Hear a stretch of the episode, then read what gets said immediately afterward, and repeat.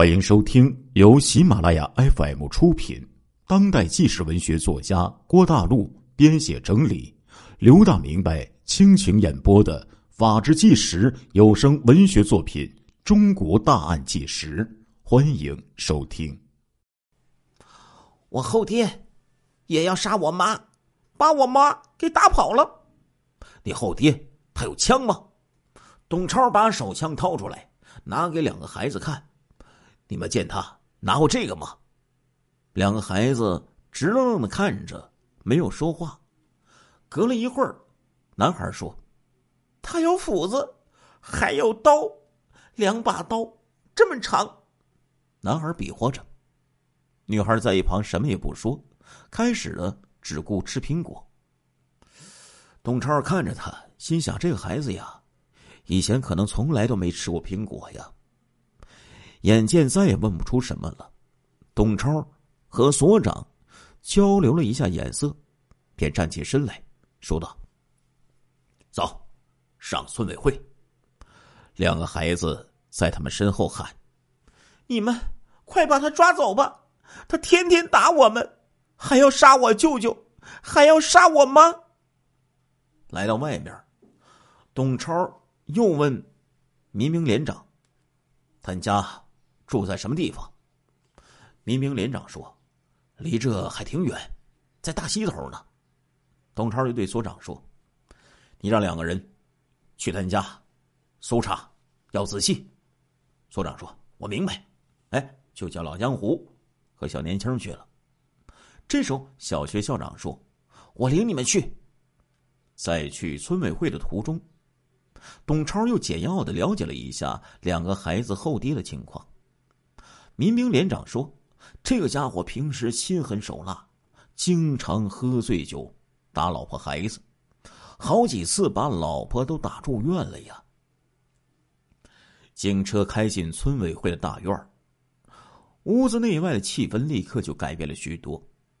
董超和所长一下车，就都持枪在手，先将村委会办公室前前后后、左左右右看了一个遍，之后。所长示意，民兵连长在前面带路，董超和他自己持枪进到了屋里。这个时候，屋子里已经有六七个人了。村书记和村长坐在南侧靠窗的办公桌前，三四个年轻力壮的民兵紧盯着一个四十来岁的醉汉坐在北侧的土炕上。醉汉。相貌凶丑，一脸横肉，喝得面红脖子紫，浑身酒气。他靠墙坐在那里，眼里是充满了敌意，但是却两手空空，粗黑的手指随意的搭在膝盖上。董超见状，松了一口气，但是脸上也明显的出现了一种失望。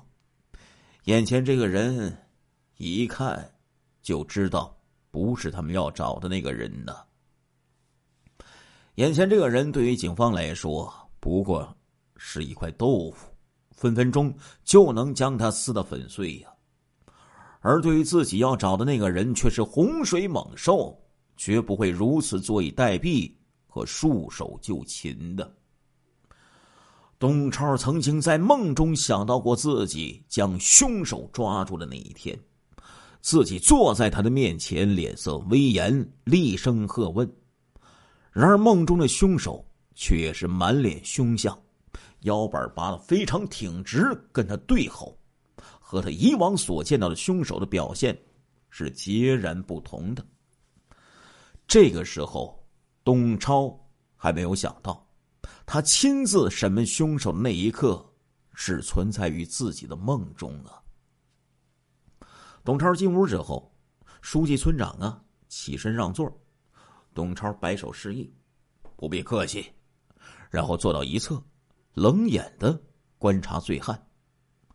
沉默了大概有两分钟，董超和所长交换了一下眼色，只听董超一声喝令：“给我拿下！”两个人就呼的猛扑了过去，将醉汉按倒在炕上。动弹不得，随后将醉汉双臂反剪过来。他要给他们扣上手铐的时候，却发现出发时非常着急，谁都没带手铐来。所长连忙命令民兵连长：“快去找根绳子来。”是。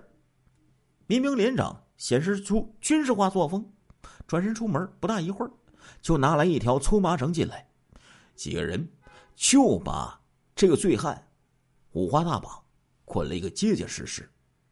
这时候，去醉汉家里搜查的老江湖和小年轻进来了。老江湖朝着董超摇了摇头，什么也没说。董超心里明白，此行一无所获呀。董超强行压下心中升起的一股怒火，站起身来，带走。他一声令下，醉汉被连推带搡，塞进了警车之中。当董超等人带着醉汉回到徐浦乡驻地的时候，局长张福田已经来到这里等候多时了。听完了汇报，张福田沉吟了一下，然后严肃的说。这个人呐，虽然原来没有被列入重点，但是他有作案时间，绝不能忽视。我看这样，对他的家必须做进一步的搜查，再去一次。老董啊，这次呢，你呀亲自去，超平你也去，把所有凶器，包括斧子和刀，都带回来，还有他的裤子。衣服、鞋、帽子，都要带回来，要拿到局里去做鉴定。这个时候已经是夜里十点钟了，外面零下二十多度，董超等人都没有吃晚饭呢，肚子是咕咕咕的叫啊，又冷又饿，实在是不愿意再去跑那几十里的村路了。但是没办法，他不得不去。一来呢。张福田是郑局长，下了命令不能执行，不能不执行。二来呢，这是他董超包片的地方，真要是出了问题，漏掉了证据和线索，他有直接责任呢。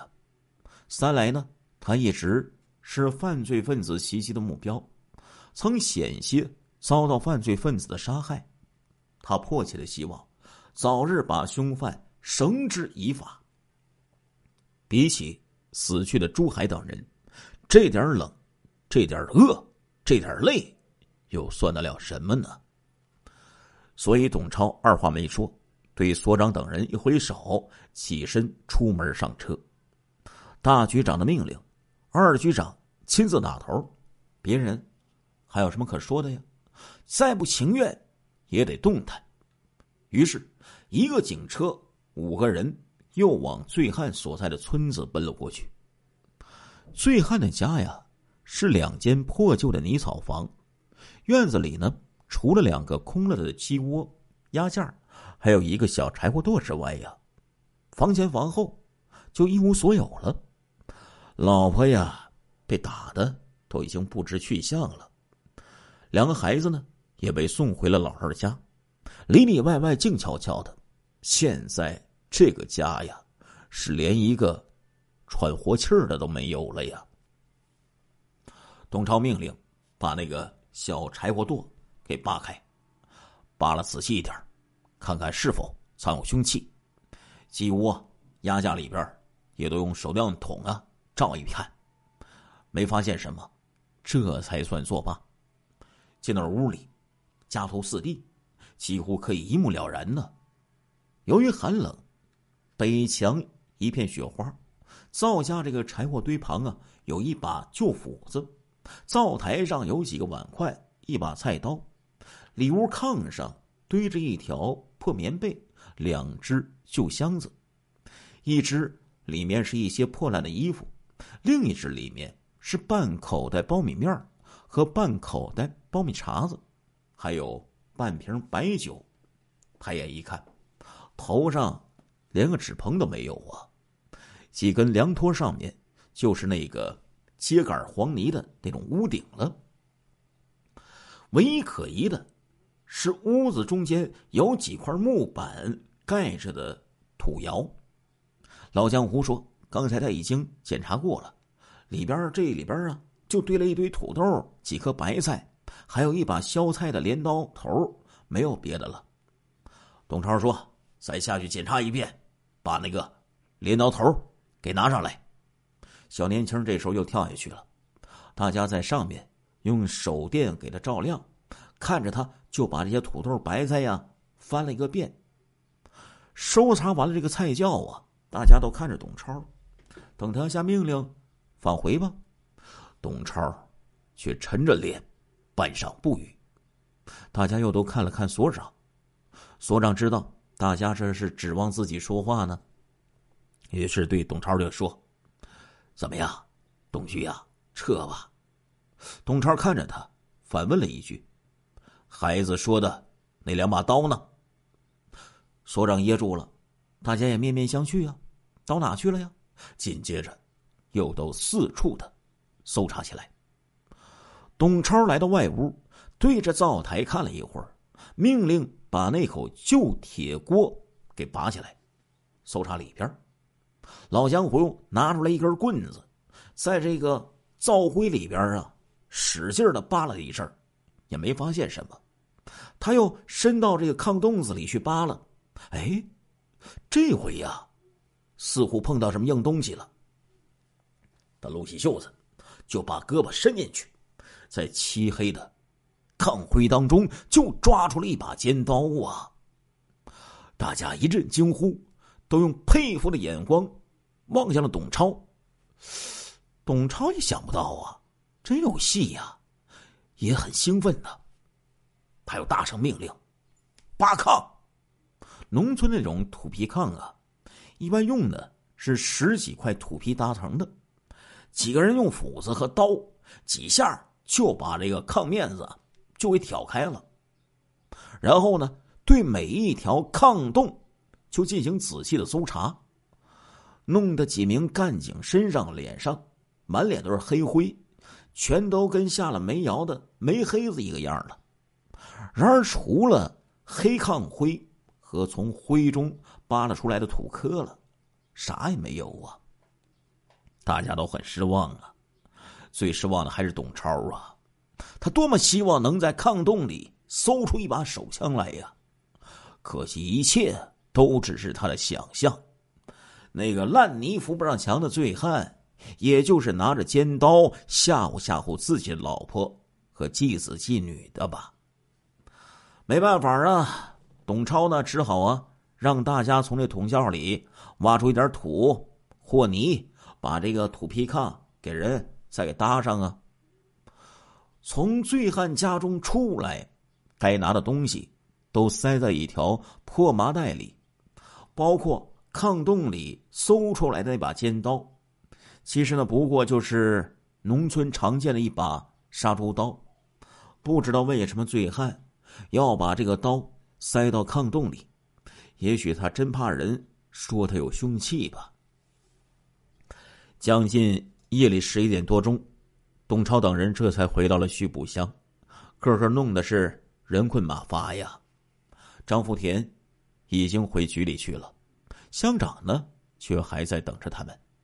看到大家的样子，吴乡长吩咐食堂：“快快快，煮点热汤面条，多放几个荷包蛋啊！”董超也不客气了，大声的喊：“呢，有什么剩菜没有啊？再烫几壶热乎酒，热乎热乎。”乡长一听，连忙说：“剩菜干嘛呀？告诉老师傅，给炒几个，哎，不就完了吗？”董超说：“别的了，都这么晚了，老师傅够辛苦的了。有剩菜就喝一点，没有就算了，别再折腾了。”乡长就说了：“老师傅再辛苦也没你们辛苦啊！今儿这事儿听我的啊！哎呀，你和弟兄们先去洗一洗，洗涮完了。”都到食堂就行了。乡长先到食堂安排了一阵儿，又回到自己的办公室，打开卷柜，拿出两瓶泸州老窖，拎到食堂的饭桌上。等董超一行人进到食堂的时候，桌子上热腾腾的酒菜就都已经摆好了。董超拿过酒瓶一看，哼，这么好的酒啊！他满心欢喜呀，嘴上呢却说：“哎呀，老哥呀，你这不是要我们兄弟几个犯纪律吗？”乡长说：“这犯什么纪律呀？菜是四菜一汤，就是盘子大点啊。酒是我个人拿的呀，拿出来慰劳慰劳你们弟兄们，是我一点心意呀。”所长就往桌前一坐，抄起酒瓶就往杯子里满满的倒了一杯子酒，头也不抬的说：“董局呀，你要是怕违纪呀，就请董局坐一边吃面条去。我呀是啥也不在乎。现在谁要是能把我免职了，那我真得好好谢谢他呀。”董超笑着就说：“你小子呀，少发牢骚。来，既然是……”老哥盛情，我也就不客气了。大家把酒啊都倒上，咱们呢先敬乡长一杯。乡长这时候赶紧推卸说呀：“哎呀，不敢当，不敢当啊！现在大家是太忙了，平时很难聚到一起。今天有机会能和大家一起喝酒，我很高兴啊！你们这一段真是太辛苦了呀！”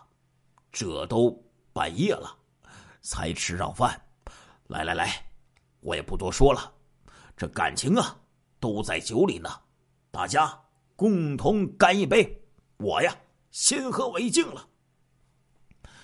乡长一说完，一仰脖，杯中酒啊就见了底儿。好，干！董超头一个回应，也一口干了。干干！大家呀，痛痛快快的都干了。来来来，吃菜吃菜，把酒再满上。几杯酒下肚，这时候董超的眼泪突然流了下来。乡长一看，吓了一跳：“这咋了呀？董局，你这、你这、你这才喝哭了呢？”董超哭着说：“老哥呀，你不知道啊，自从那个王八蛋开始杀人之后，我这心里有多苦啊！”大半年了，他杀了我们五个弟兄，连家属带邻居也有六七个了。可是我这个主管刑侦的公安局长就是抓不住他呀！我愧对死去的弟兄们呐！说完，又是一杯酒下肚。乡长连忙劝道：“董局呀，不要着急，天网恢恢。”疏而不漏，咱们早晚抓住他呀！可这董超仍然自顾自的说：“特别是朱海死后，我的心里特别难过。很多人都在背后说，朱海是做了我的替死鬼，否则应该死的是我。其实我多么想自己死啊！